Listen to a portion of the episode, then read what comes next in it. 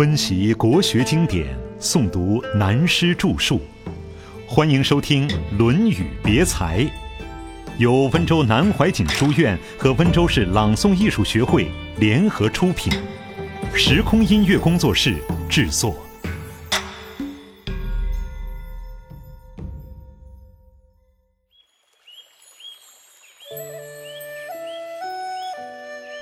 承让领教。现在下文是孔子讲的原则。子曰：“君子无所争，必也射乎？揖让而生，下而应，其争也君子。”这是讲人类文化的基本问题。孔子用举一隅的教育方式来讲。中国文化的所谓君子，是与小人对立的名称，等于是个符号。怎么叫君子，怎么叫小人，很难下定义，等于说好人坏人很难下定义一样。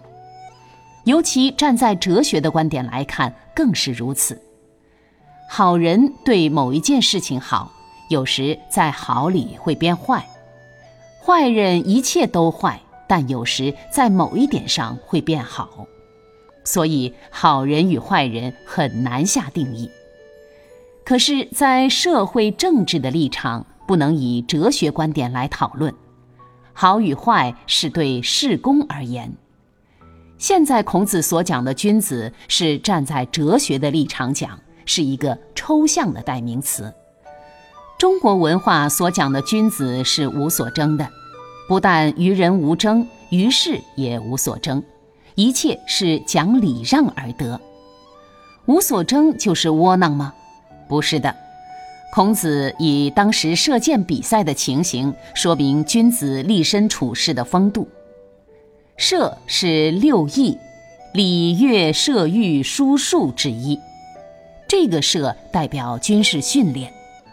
他说，当射箭比赛开始的时候。对立行礼，表示对不起，礼让，然后开始比赛。比赛完了，无论谁输谁赢，彼此对饮一杯酒。赢了的人说承让，输了的人说领教，都有礼貌。即使在争，始终保持人文的礼貌。人之所以不同于生物世界中其他的动物，就是这一点人类文化的精神。其实人类有什么了不起？其所以为人，因为有思想加上文化的精神。孔子讲这一件小事，也就是说，人应不应该争？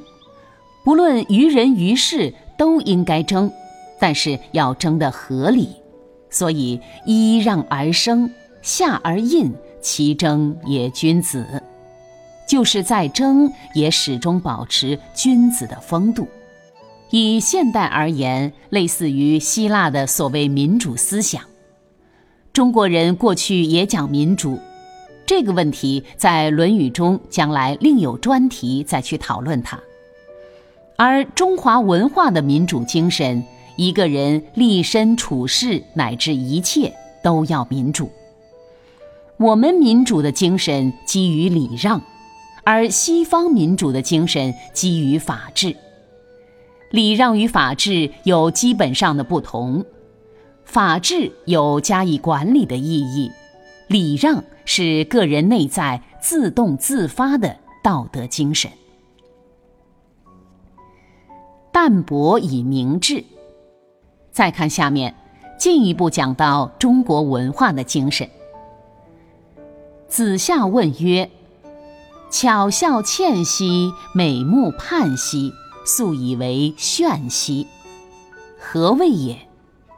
子曰：惠氏后素。曰：礼后乎？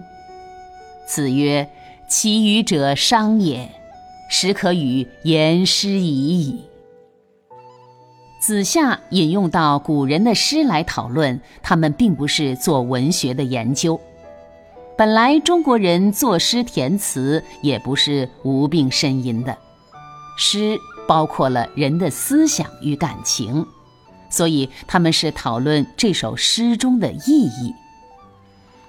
诗中的“西”字古音是否如现在西音的读法，并不一定，因为音韵及语言相隔数十年就会有变动的。这个字有如今日歌曲中的“啊”一样，没有实质的意义。再说“巧笑”，笑就是笑，为什么要来个巧笑呢？我们知道有所谓苦笑、大笑等许多笑态。巧笑就好比广告上女孩子的那个笑，似笑非笑，不是笑吗？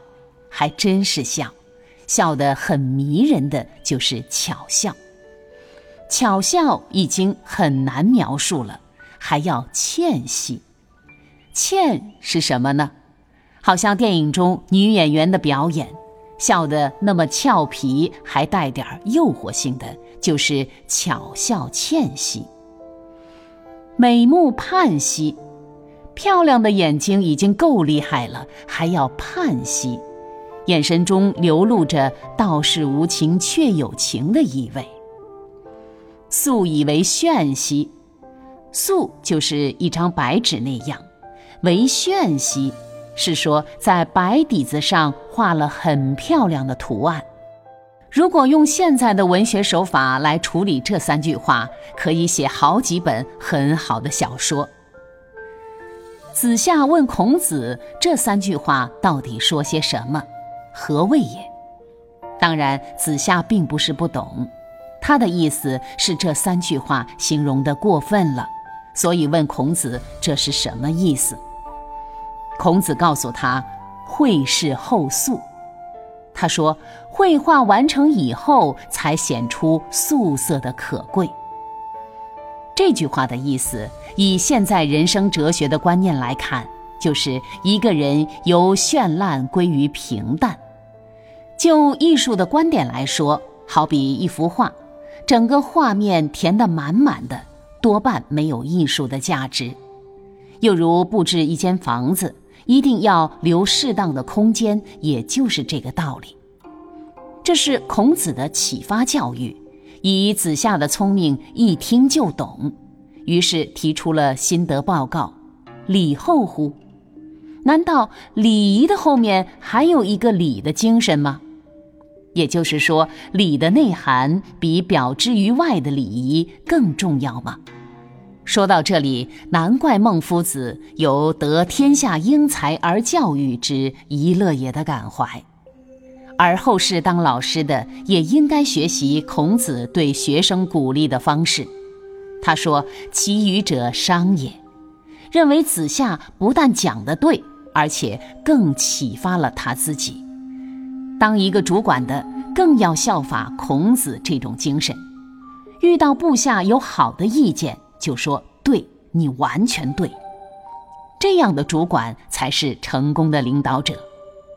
孔子继续称赞子夏：“始可与言师已矣。”真正懂得师了。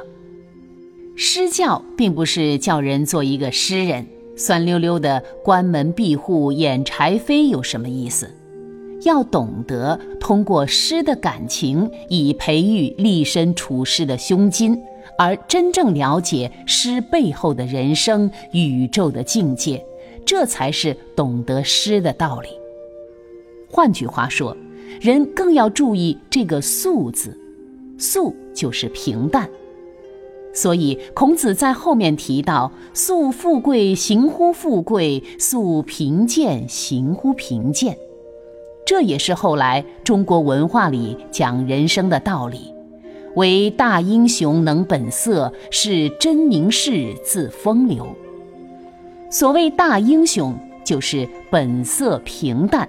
世界上最了不起的人，就是最平凡的；最平凡的，也是最了不起的。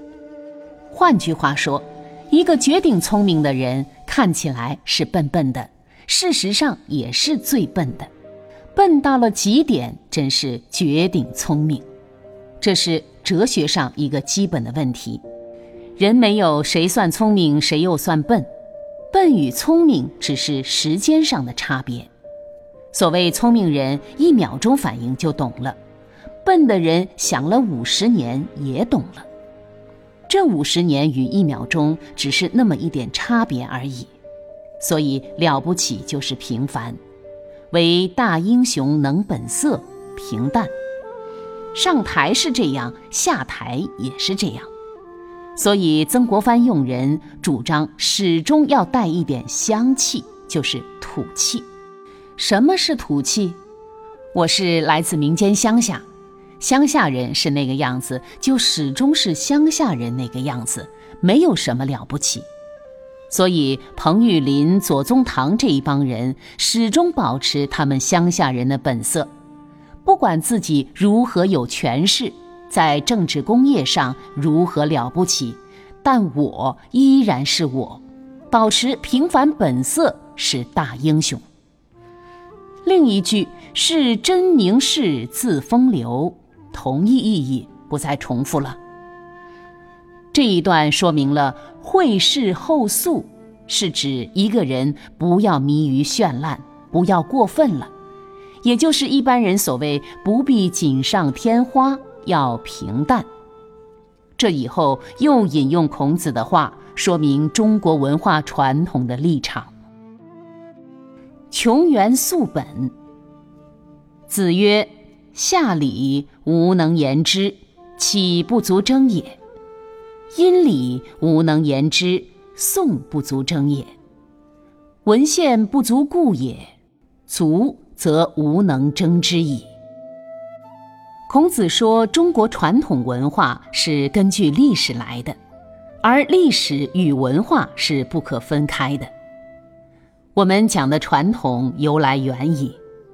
昨天有个从美国回来的学生谈到，他看到一本新出版的书《文明的历程》，他告诉我这本书所论述的某个观点和我以前对他们讲的思想一样，认为人类文化历史从上一个冰河时期就流传下来了，如宗教思想、哲学思想，在上一个冰河时期人类毁灭的时候，极少数没有死的人传下来的。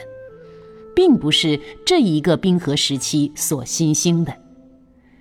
我们中国文化向来就是这样说的，所以要中国人讲自己传统的历史，看看古时的人所记载的，有一百二十万年，至少也有十二万年。我们现在讲五千年文化，那是客气话。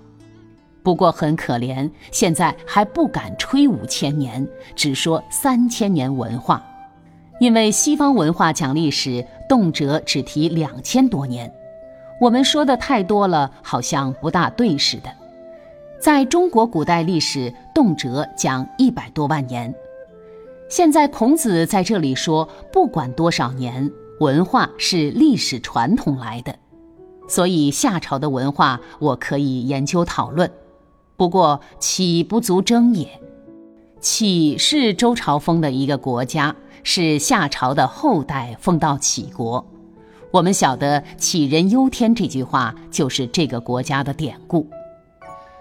这里我们要了解中国的封建制度。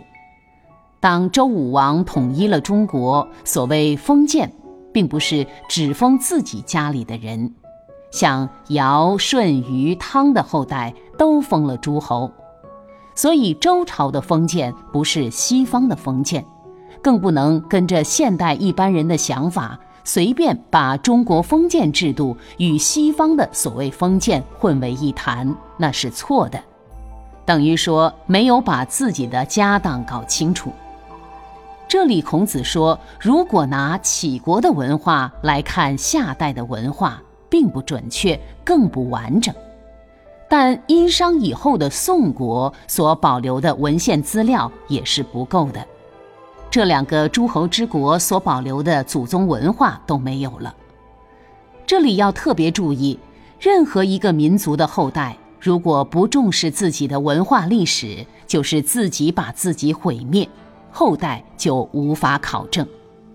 孔子说：“假如他们自己不毁灭自己，保存了祖宗的文化资料，我就有办法整理。”这里放进了孔子的话，就是说明保存文化的重要。因此，继续在下面讲到文化与礼的关系。子曰：“帝自既冠而亡者，无不欲观之矣。”讲到这里，又是一个问题了，是由中国文化中礼而来的。所谓帝，是中国古代的一种礼。中国文化和西方一样，有狭义的宗教。帝象征宗教的精神，即天地祖宗之礼。讲到这里，要认识“帝”字的来源了，至少要拿《康熙字典》来研究。过去读书五六岁以后，先研究小学，就是研究做人的道德行为。等于现在学校的公民课程“洒扫应对”。洒扫从文字上看很简单，洒洒水、扫扫地而已。应对可就麻烦了，对老前辈行什么礼，到了客厅坐什么位置，送一封信给叔叔伯伯，讲话的态度该怎样等等，做人处事都包括在应对当中。除此之外，研究小学之学，就是后来所谓的说文、训诂等文字学，探讨文字的来源。中国文字不同于西方文字的拼音而成，中国文字有所谓六书：象形、指示、会意、形声、转注、假借的法则。